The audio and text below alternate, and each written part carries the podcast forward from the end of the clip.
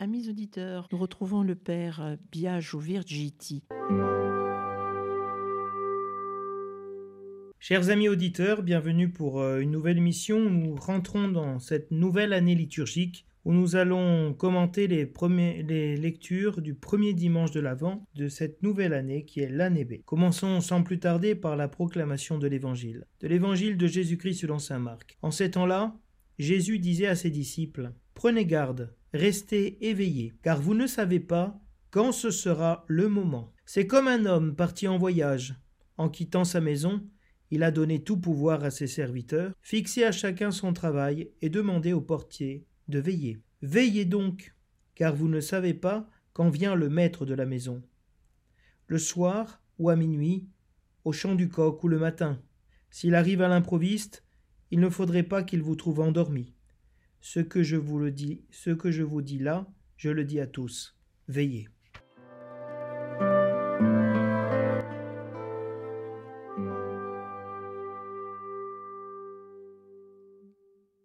Du prophète Isaïe.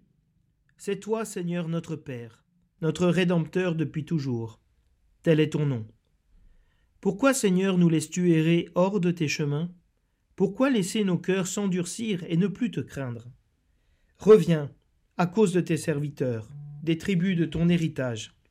Ah, si tu déchirais les cieux, si tu descendais, les montagnes seraient ébranlées devant ta face. Voici que tu es descendu, les montagnes furent ébranlées devant ta face. Jamais on n'a entendu, jamais on n'a ouï dire, nul œil n'a jamais vu un autre Dieu que toi, agir ainsi pour celui qui l'attend. Tu viens rencontrer celui qui pratique avec joie la justice, qui se souvient de toi en suivant tes chemins. Tu étais irrité, mais nous avons encore péché, et nous nous sommes égarés. Tous nous étions comme des gens impurs, et tous nos actes justes n'étaient que linge souillé. Tous nous étions desséchés comme des feuilles, et nos fautes, comme le vent, nous emportaient. Personne n'invoque plus ton nom, nul ne se réveille pour prendre appui sur toi car tu nous as caché ton visage, tu nous as livrés au pouvoir de nos fautes. Mais maintenant, Seigneur, c'est toi notre Père. Nous sommes l'argile. C'est toi qui nous façonnes. Nous sommes tous l'ouvrage de tes mains.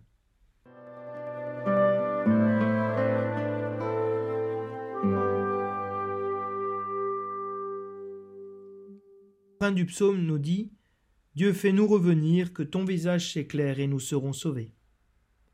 Berger d'Israël, écoute, resplendis au-dessus des kérobimes, réveille ta vaillance et viens nous sauver. Dieu de l'univers, reviens. Dieu des cieux, regarde et vois. Visite cette vigne, protège-la, celle qu'a plantée ta main puissante. Que ta main soutienne ton protégé, le Fils de l'homme qui te doit sa force. Jamais plus nous n'irons loin de toi, fais-nous vivre et invoquer ton nom. Dieu, fais-nous revenir, que ton visage s'éclaire et nous serons sauvés.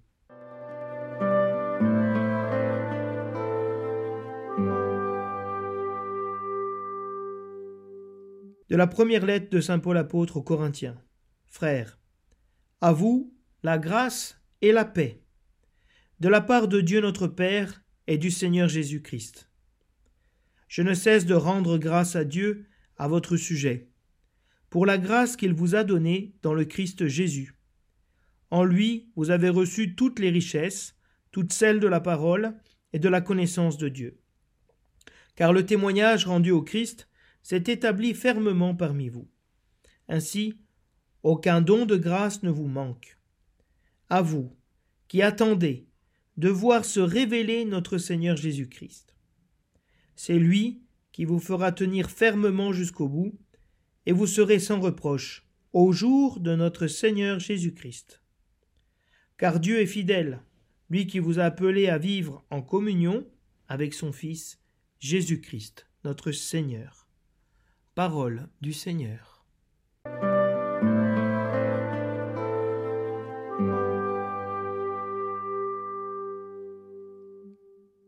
Pour nous, en ce premier dimanche de l'Avent, une nouvelle année liturgique une année durant laquelle va euh, se développer tout le mystère pascal, tout le mystère est l'histoire de notre salut. Et dans ce temps qui commence, hein, c'est déjà le temps de la fin. Très intéressant. L'Église commence la, son année liturgique en parlant des fins dernières, c'est-à-dire de la finalité hein, de notre vie chrétienne, qui est le ciel. Hein. et ce temps de l'Avent est un temps qui nous ouvre directement le ciel, la venue du Seigneur dans notre vie. Adventus en latin signifie la venue. Et donc c'est un temps, le temps de l'Avent, dans lequel la liturgie euh, fait grandir notre attente, et plus que notre attente, hein, notre vigilance, notre veille, que nous veillons, c'est-à-dire nous attendons de manière active, ardente, la venue du Seigneur. Et si, à travers l'histoire du salut, comme nous l'entendrons dans ces dimanches de l'Avent, l'Église nous montre comment euh, la venue dans la chair du Sauveur, euh, du Messie a été annoncée, et a, été attendu par les prophètes, espéré ardemment. Et comment cette venue dans la chair s'est réalisée dans l'incarnation de notre Seigneur Jésus-Christ qui a pris chair de la Vierge Marie. Et c'est aussi ce, cette venue définitive du Seigneur hein, qui viendra à la fin des temps pour nous introduire de manière définitive dans le royaume des cieux, en remportant de manière définitive hein, la victoire sur le péché, sur la mort, hein, sur le mal. Et nous sommes aujourd'hui dans cette attente. Hein. L'Église commence cette année liturgique, ce temps, en nous euh, permettant d'attendre la finalité, la fin de notre vie chrétienne, qui est rencontrer Jésus-Christ.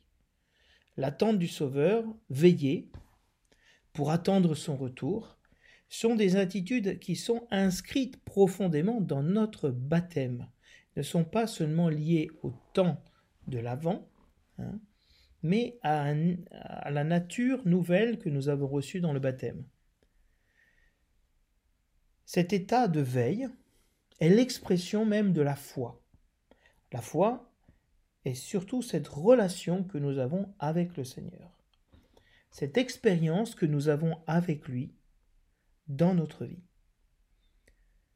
Et donc, le chrétien va exprimer cette espérance hein, du retour de cette rencontre avec le Seigneur qui s'appuie sur la promesse que le Christ nous a fait qu'il reviendra à la fin des temps et que nous professons dans la foi, dans le, dans le credo. Mais celui que nous attendons, nous le connaissons déjà. Hein. Si, comme dira l'évangile de ce jour, nous ne savons pas quand il va venir, nous savons qui va venir. Et comment il va venir à notre rencontre? Parce que la modalité de sa venue manifeste aussi son être même, sa présence et sa relation envers chacun d'entre nous. Celui que nous attendons dans l'espérance, nous l'avons déjà accueilli dans la foi, et c'est Jésus-Christ.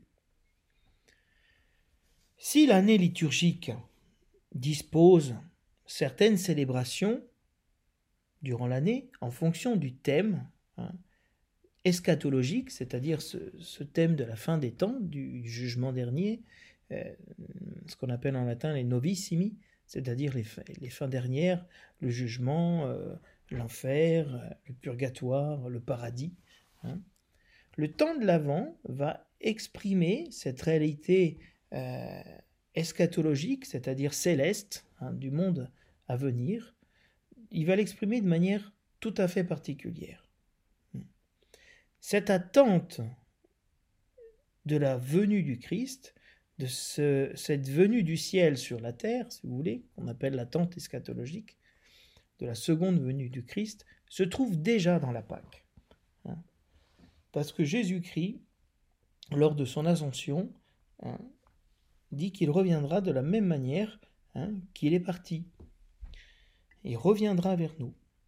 Et donc, pendant des siècles, l'Église primitive a attendu dans la nuit de Pâques, dans la veillée pascale, le retour du Christ.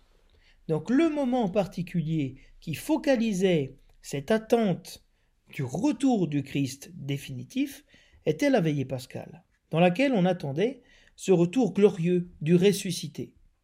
Comme le rapporte un texte ancien qu'on appelle l'Évangile des Hébreux, il nous dit Les savants pensent que le jour du jugement tombera dans le temps de Pâques, par le fait que le Christ ressuscite en ce jour, et que les saints eux aussi ressusciteront en ce jour. Ainsi, la veillée pascale a été pendant les quatre premiers siècles un jour d'attente, une nuit de veille pour le Seigneur, pour son passage et son passage définitif. Hein, et ceci en témoignent les homélies pascales de Saint Jérôme, d'Augustin et d'autres. Toutes les catéchèses baptismales des pères de l'Église que, nous avons euh, dans l'office des lectures, qui est la prière euh, nocturne, hein, normalement, de l'Église, de veille, si vous voulez, et dans ce temps de l'Avent, ces lectures des Pères nous rappellent les deux venues du Seigneur dans la chair et dans la gloire. Dans la chair, c'est l'incarnation, dans la gloire, c'est le retour glorieux du Christ. Mais Saint Bernard ajoute une venue intermédiaire, celle que le Fils de Dieu vient faire à nos âmes, dans l'aujourd'hui de notre vie, et en particulier dans l'aujourd'hui de la célébration. Dans la seconde venue, nous allons à la rencontre de l'époux qui vient, nous visiter et nous inviter à ses noces. Donc c'est cette visite particulière, individuelle que fait Jésus-Christ à chacun d'entre nous. La dimension eschatologique de l'avant, le fait de nous tourner vers le ciel, vers le retour du Christ, n'est donc pas lié au temps de l'avant seulement, puisque le temps de l'avant est apparu après plusieurs siècles dans l'Église, mais c'est une attitude profonde du chrétien, du baptême et même de l'Eucharistie, où nous disons Maranatha, viens Seigneur Jésus. Nous célébrons cette euh, l'Eucharistie dans l'attente de sa venue, hein, jusqu'à ce qu'il vienne. Et donc l'être chrétien est tourné dans cette dimension céleste, hein, dans les sacrements que nous célébrons dans l'Eucharistie. Voyons maintenant ce que nous dit l'introduction du lectionnaire pour ce temps de l'Avent, de manière à comprendre pourquoi l'Église a choisi ces lectures, comment elle les a organisées pour nous faire rentrer dans le mystère pascal qui est célébré dans ce temps de l'attente, de l'attente hein, dans ce temps de l'Avent, par la veille. La présentation générale du lectionnaire nous dit que les lectures bibliques sont organisées de façon à donner aux chrétiens une connaissance de l'ensemble de la parole de Dieu durant toute l'année liturgique, mais surtout au temps fort, comme le temps de l'Avent, de sorte que le choix et l'organisation des lectures visent à ce que les chrétiens approfondissent progressivement la foi qu'ils professent l'histoire du salut. Donc, durant toute l'année, l'Église veut nous faire rentrer hein, dans l'histoire du salut et approfondir cette foi, ce salut que Dieu nous a donné. Certains livres de la Bible ont été réservés, selon la tradition liturgique, à certains temps, comme l'Avent. Ainsi, la lecture du, prophète Isaïe, hein, toute sa première partie, est traditionnellement assigné au temps de l'Avent. Et donc, nous entendrons comme première lecture le prophète Isaïe très souvent comme des prophéties de la venue du Messie. Quelle est la relation entre les lectures voulues hein, par le lectionnaire? Ces relations, elles sont appelées thématiques. Il y a un thème, celui de la vigilance par exemple, de veiller, qui va voyager entre la première lecture et l'évangile. Mais le temps de l'Avent a une double caractéristique. C'est à la fois un temps de préparation aux solennités de Noël, donc à cette euh, mémoire, commémoration, célébration mémoriale de la venue du Christ dans la chair. Donc on célèbre le premier avènement du Fils de Dieu parmi les hommes. Et un temps, hein, aussi, on va se souvenir, on va se tourner vers l'attente du second avènement du Christ à la fin des temps. Donc le temps de l'Avent présente ces, deux, euh, ces deux attitudes. Hein. Une attente pieuse, c'est-à-dire pleine de foi, parce que celui que nous attendons, nous le connaissons, et nous croyons en lui, c'est le Sauveur Jésus-Christ, est une, attente aussi joyeuse, hein. parce que ce qui nous est promis, ce que nous attendons, c'est le bonheur, c'est la vie éternelle. Et les dimanches de l'Avent, hein, qui sont euh, au nombre de quatre, dans certaines traditions, euh, pendant longtemps, il y avait six dimanches de l'Avent, mais la réforme du Concile a voulu en garder quatre. Et donc, le premier dimanche, euh, pour les trois années, il s'agit de la venue du Seigneur à la fin des temps.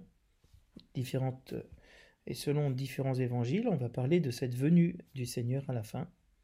Et puis, lors des deuxième et troisième dimanches, on va parler de la figure de Jean-Baptiste comme le précurseur, celui qui a annoncé la venue du Sauveur, qui l'a préparé. Et enfin, ces événements ont été préparés à travers la naissance du Christ, hein, et dont nous allons célébrer dans le quatrième dimanche. Les lectures de l'Ancien Testament sont des prophéties, nous dit l'introduction lectionnaire, relatives au Messie ou au temps messianique. Et donc ce sont des lectures qui nous mettent dans cette attente, qui témoignent de cette attente euh, millénaire de la naissance du Messie, la venue du Messie. Et les deuxièmes lectures, elles, elles vont développer différents aspects du mystère de l'Avent. Donc nous allons voir comment maintenant ces principes euh, et ces clés de lecture euh, que nous donne l'introduction au lectionnaire vont s'appliquer à ce premier dimanche de l'Avent de l'année B.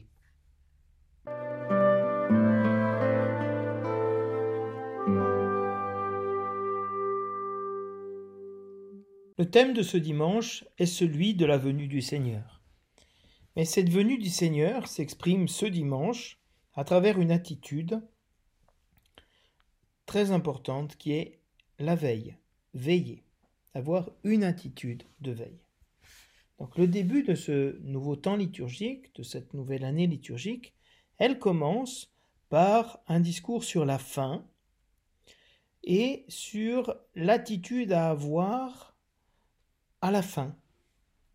Car c'est bien en fonction de notre fin, de ce qui nous arrivera à la fin, que tous les actes du quotidien prennent leur sens. Sans savoir où nous allons, pourquoi nous vivons, hein, les actes de nos quotidiens ne prennent pas de sens. Hein. Si nous savons où nous allons, alors ils prennent un sens. Hein. Parce que nous savons pourquoi nous vivons. Si nous mourons, si nous vivons, nous vivons pour le Seigneur, dit Saint Paul. Soit que nous mourons, soit que nous vivions, nous vivions pour le Seigneur. Et donc, cette euh, avant commence avec cette attitude finale à avoir pour la venue du Seigneur. Et l'Évangile nous exhorte à être extrêmement attentifs. Nous sommes tous invités, comme le dira l'Évangile, à veiller et à nous tenir prêts pour la venue du Fils de l'homme. Sa venue fera éruption sans crier garde, dans l'une des veilles de la nuit. Le sommeil, image de la mort, ne convient pas aux chrétiens qui, réveillés du sommeil de la mort, par le baptême, par la résurrection du Christ, ils ne meurent plus, mais ils veillent pour entrer dans la vie. Ils sont déjà ressuscités, ils ne meurent plus. Donc il ne convient pas qu'ils dorment, qu'ils retournent dans cette image de la mort qu'est le sommeil. Or, nous n'attendons pas le retour du Maître, mais nous, attendons le Seigneur qui vient. Nous attendons la personne et non pas la fonction. Nous attendons celui qui nous a donné tout pouvoir, qui a confié à chacun une mission.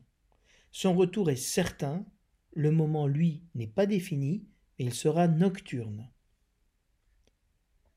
La lecture d'Isaïe retentit comme une supplication. Reviens. Ah, si tu déchirais les cieux, si tu descendais.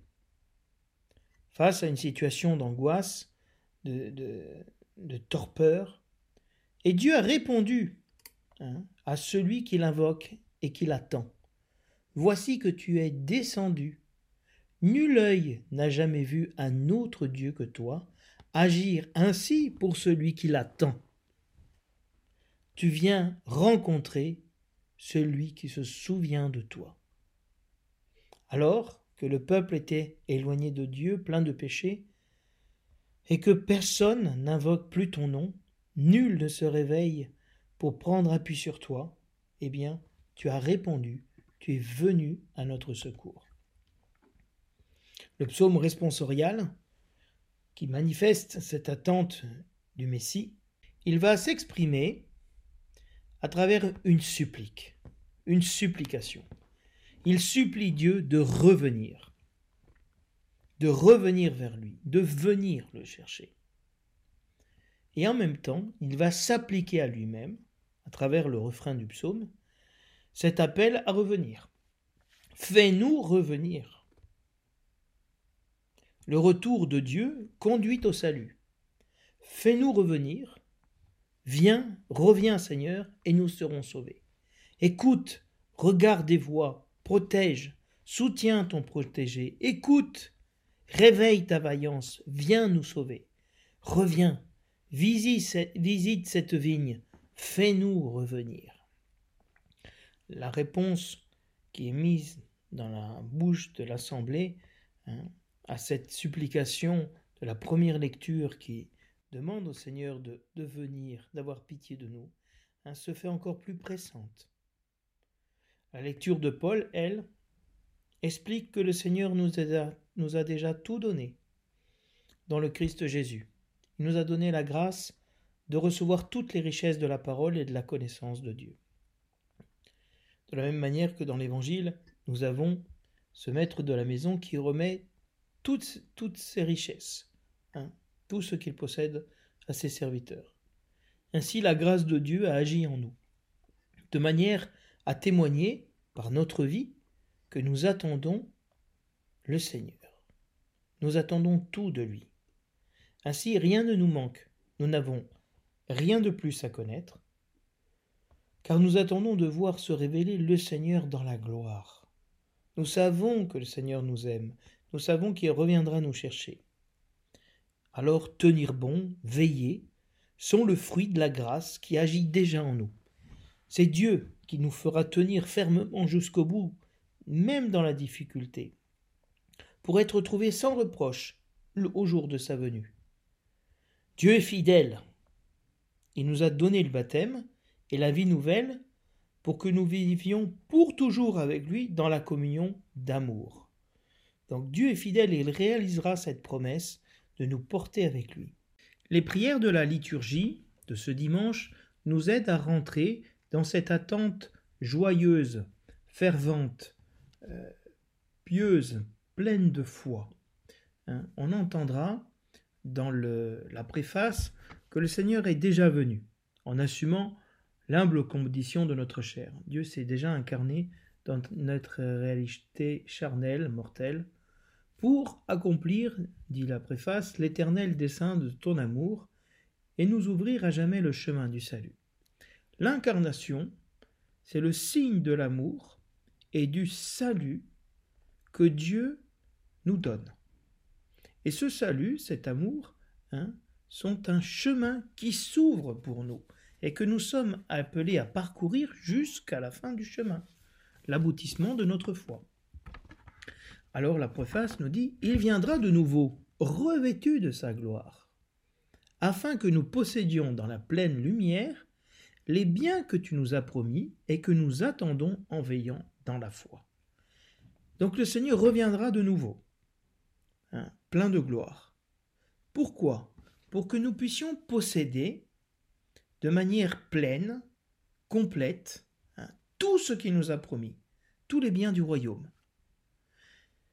Et cette promesse, hein, cette attente, nous, c'est une foi qui veille. Hein. Nous attendons en veillant dans la foi. des, une des caractéristiques justement de la foi, de la foi chrétienne, c'est cette veille, cette attente hein, du Seigneur. Qu'il accomplisse sa volonté en nous définitivement. Alors la, prière de collecte, la première prière qui ouvre euh, à travers la bouche du président cette célébration du premier dimanche, nous dit Dieu Tout-Puissant, donne à tes fidèles la volonté d'aller par les chemins de la justice à la rencontre de celui qui vient. Donc on supplie Dieu, hein, c'est ce que dit le psaume, fais-nous revenir, c'est-à-dire donne-nous la volonté de revenir à toi, d'aller par les chemins de la justice. La véritable justice, c'est la conversion, d'aller vers Dieu, à la rencontre de celui qui vient. Hein. Euh, nous célébrons dans l'Épiphanie hein, l'Ipapantes, c'est-à-dire cette rencontre entre Dieu et son peuple dans le temple. Et la liturgie est toujours, dans la célébration de l'Assemblée, le lieu de cette rencontre du Seigneur qui vient, qui passe. Hein, c'est la Pâque du Seigneur au milieu de nous d'attendre le Christ, hein, afin qu'il soit admis, tes fidèles, à sa droite, et mérite d'entrer en possession du royaume des cieux. Donc, nous sommes dans l'attente de pouvoir siéger avec le Seigneur dans le royaume et posséder, usufruire hein, du royaume des cieux. l'antienne de communion revient sur cette fructification en disant le Seigneur donnera ses bienfaits et notre terre donnera son fruit. Le fruit que donne la terre, c'est ici cette foi, cette euh, attente en veillant dans la foi. Et la prière de communion nous dira Nous t'en prions Seigneur, fais fructifier en nous les mystères que nous avons célébrés, l'Eucharistie, tandis que nous marchons dans ce monde qui passe tu nous enseignes, par eux, par ces mystères que nous célébrons, à aimer dès maintenant les biens du ciel et à nous attacher à ceux qui, à ceux qui demeurent et non pas à ceux qui passent. Nous, nous marchons, hein, il y a bien cette dimension du chemin, comme vous l'avez entendu dans les prières, hein, le il a ouvert pour nous le chemin du salut, hein, euh, la volonté d'aller par les chemins de la justice, et nous sommes sur ce chemin nous marchons sur ce chemin, dans ce monde qui passe. Le monde passe. Mais toi, Seigneur, tu nous apprends à aimer ce qui ne passe pas. C'est ton amour. L'amour ne passera pas. La foi, l'espérance passeront. Tout ce monde passera, mais l'amour restera. Et donc d'aimer maintenant dans l'Eucharistie, dans les saints mystères, hein, c'est d'aimer le ciel qui vient jusqu'à nous et nous nous attacher à cette présence du Seigneur au milieu de nous. Donc vous voyez que avec la parole de Dieu et avec les prières de l'Église, nous rentrons dans une veille qui est une veille non pas de crainte mais de joie parce que le Seigneur vient nous sauver et nous vient nous rendre participants de sa vie immortelle.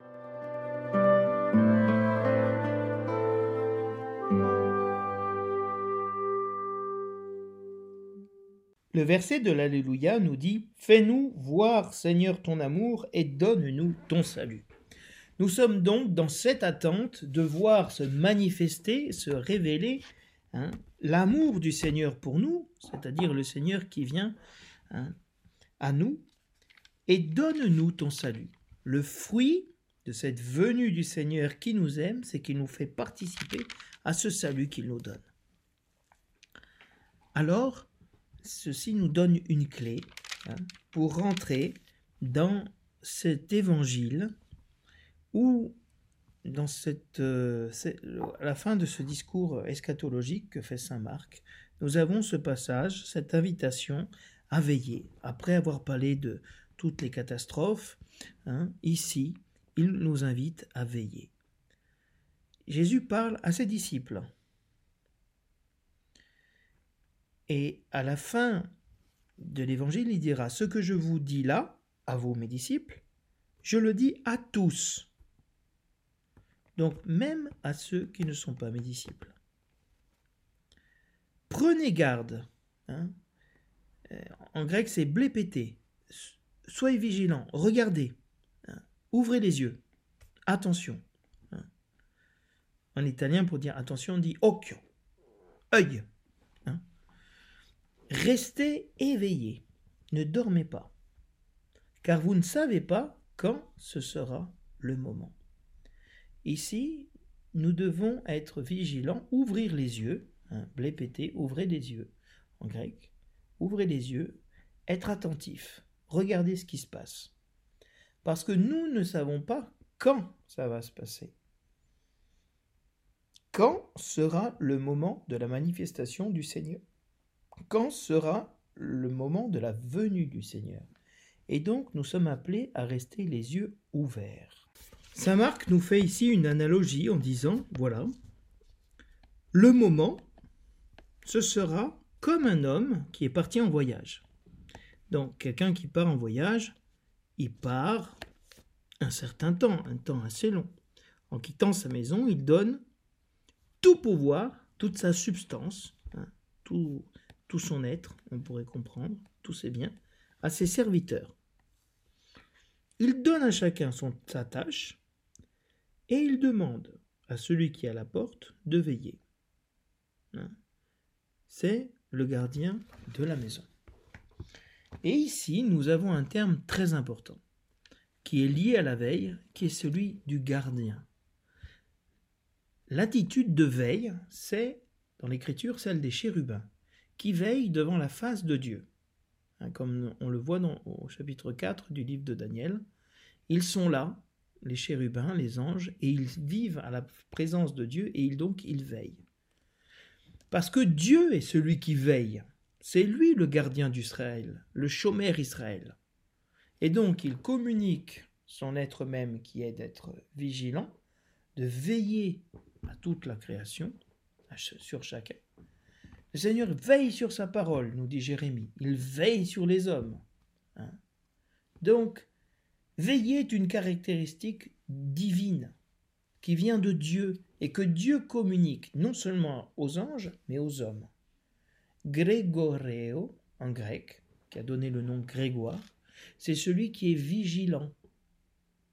Veiller signifie donc soyez vigilant, soyez prêt. Et c'est une caractéristique de Dieu.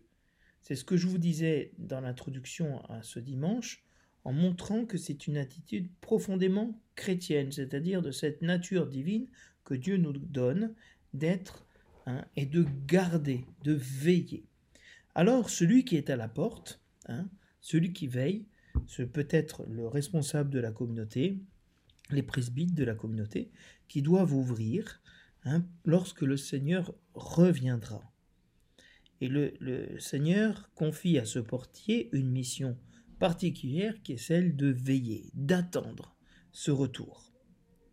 Veillez donc, car vous ne savez pas quand vient le maître de la maison. Évidemment, on ne sait pas quand est-ce que le Seigneur va revenir de son voyage. Mais regardez ici la surprise. Quels sont les horaires, la fourchette horaire pour le retour de voyage On se serait tous attendus à ce que le Seigneur revienne deux jours.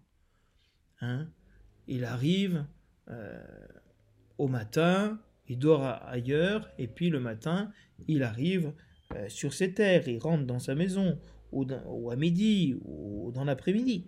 Mais personne ne ferait un voyage de nuit. Personne n'arriverait le soir, ou à minuit, au chant du coq, le matin. Personne ne ferait un voyage si long pour revenir de nuit, et donc risquer de se trouver face à des serviteurs qui n'ont pas veillé.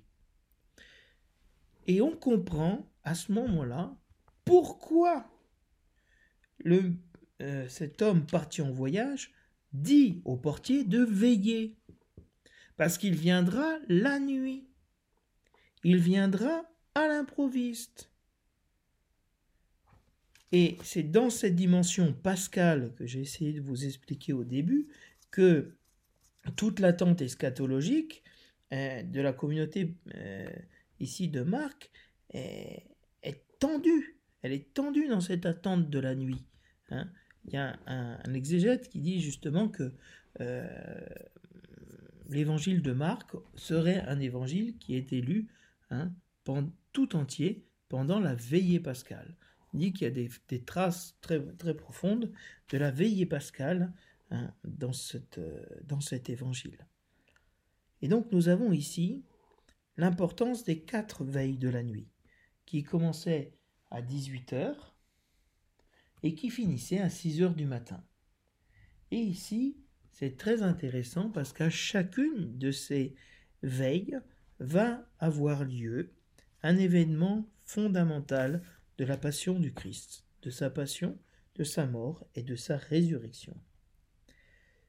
Le soir, c'est à ce moment-là que Jésus-Christ célèbre la dernière scène. C'est dans la nuit que Jésus-Christ fut arrêté. Ce sera au chant du coq qu'il sera renié. Ce sera aussi à l'aube qu'il sera euh, remis hein, euh, pour le jugement, et c'est à l'aube aussi hein, que sera annoncée sa résurrection.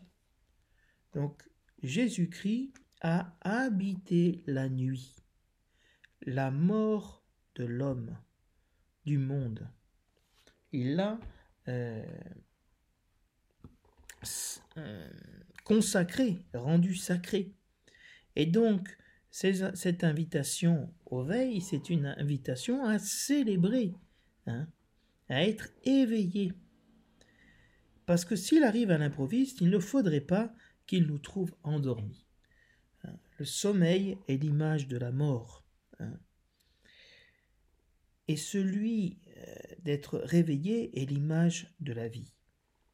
Et donc, ce que je vous dis là, je le dis à tous, veillez, soyez tous dans une attitude de ressusciter. Ne vous laissez pas endormir par le monde. Ne retournez pas dans le sommeil de la mort, le sommeil du péché. Donc il y a ici une invitation très forte à veiller hein, pour pouvoir rentrer dans cette attitude qui est l'attitude de Dieu qui vient sauver son peuple. Il eut un soir, il eut un matin, ce fut le premier jour. Dans la nuit, hein, Dieu euh, fait sortir son peuple de l'esclavage d'Égypte pour le faire entrer dans la terre promise.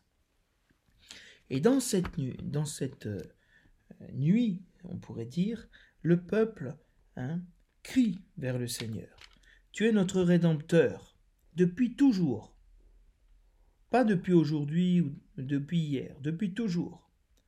Hein Pourquoi nous laisses-tu errer hors de tes chemins?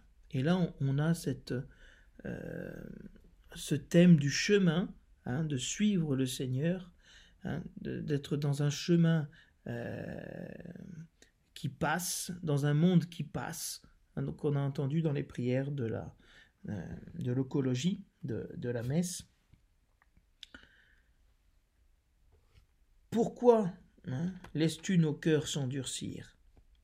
Ne plus avoir crainte, ne plus avoir foi en toi, Seigneur.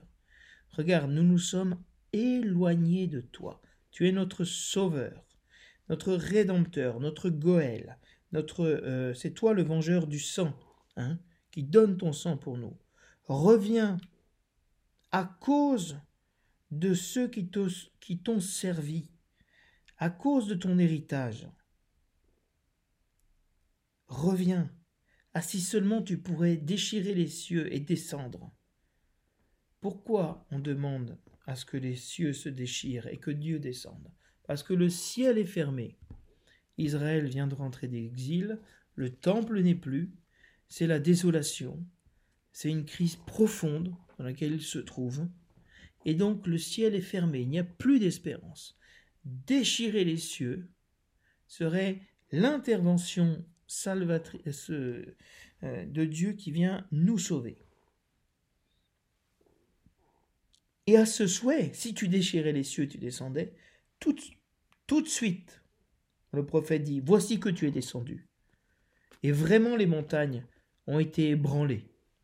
Hein, le signe de, de ce qui est stable, ce qui est si euh, insurmontable dans notre vie, peut être ébranlé par la venue du Seigneur. À Dieu, rien d'impossible. Hein, et de fait, hein, personne n'a entendu, personne n'a vu quelqu'un d'autre que le Dieu d'Israël agir pour celui qui attend, pour celui qui veille. Donc, nous sommes dans une attitude de veille et la première lecture nous dit courage. Cela porte du fruit. Dieu agit envers celui qui l'attend, qui veille. Tu viens rencontrer celui qui pratique avec joie la justice, qui se souvient de toi en suivant tes chemins. Dieu vient à la rencontre de son peuple. Dieu vient marcher avec son peuple. C'est vrai, Seigneur, tu as été irrité. Et on a continué à pécher encore plus. On s'est égaré. Nous étions impurs, injustes, souillés. On était secs comme des feuilles. Nos fautes nous emportaient. C'est-à-dire, il confesse ici la misère du peuple. Il dit nous. Il s'identifie à tout le peuple. Et personne n'invoquait plus le nom du Seigneur. Nul ne se réveille pour prendre appui sur toi. Personne ne, veille, personne ne se réveille. Pourquoi? Parce que Dieu a caché son visage.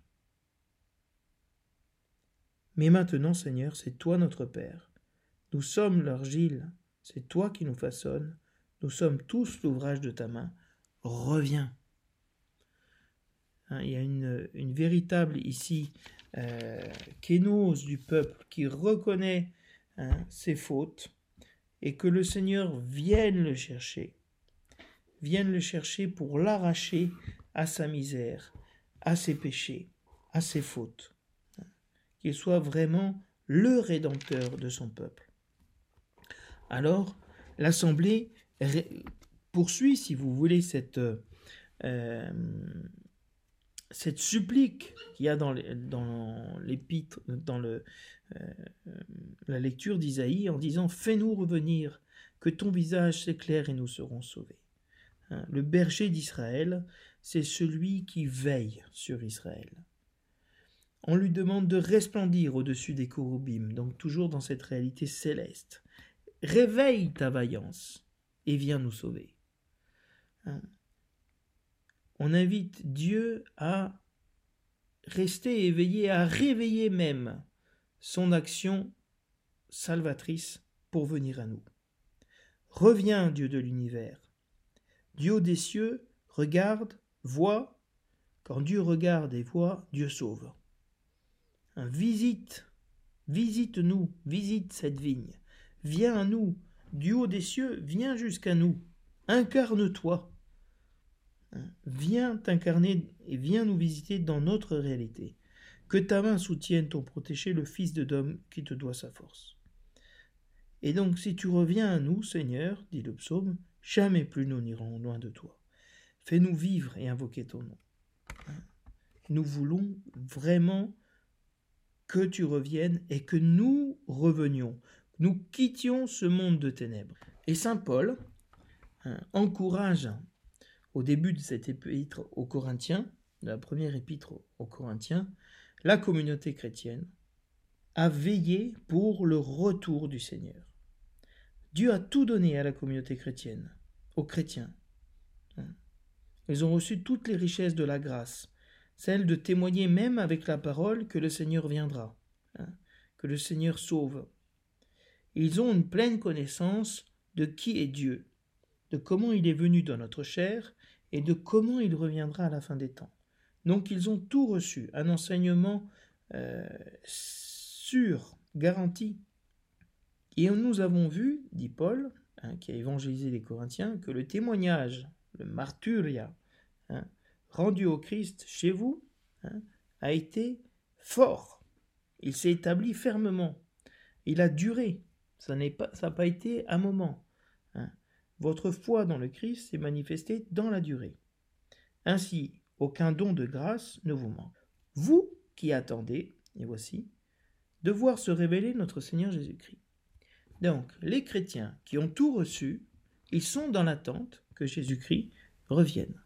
Et cette attente a marqué les communautés chrétiennes depuis le début, à tel point que certains se sont un peu fatigués d'attendre, hein, et commençaient à rien faire parce que disaient bah, ça sert à rien que je travaille parce que de toute façon le Seigneur va revenir, donc je vais pas commencer à entreprendre euh, de, de, semer, de labourer mon champ, si de toute façon le Seigneur revient, ça serait du travail pour rien, donc autant ne rien faire.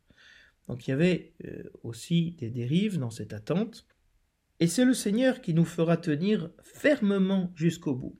Donc il y a ce témoignage qui est fermement établi, et euh, le Seigneur nous fera tenir jusqu'au bout, sans reproche pour le jour du Seigneur. Le jour du Seigneur, c'est le jour de la venue du Seigneur. Car Dieu est fidèle, lui qui vous a appelé à vivre en communion avec son Fils Jésus-Christ, notre Seigneur. Dieu est fidèle. Il vous a appelé, et pour ça il vous défend. Et il vous a appelé à vivre dans la communion. Et pour ça il veut hein, garantir et, garder et défendre cette communion qui a entre vous hein, les frères de l'Église dans la communauté chrétienne de garantir cette communion, malgré les épreuves, les difficultés. Et ce sera le témoignage de l'Église primitive. Donc vous voyez que cette euh, lecture, ces lectures de ce dimanche nous invitent à veiller vraiment en étant sûr que le Seigneur est fidèle et qu'il interviendra et il nous fortifiera jusqu'au bout. C'est à nous de demander au Seigneur de nous faire revenir, Demandez au Seigneur de nous faire veiller. Je vous souhaite à tous et à toutes un très bon dimanche, de l'Avent une très belle année liturgique.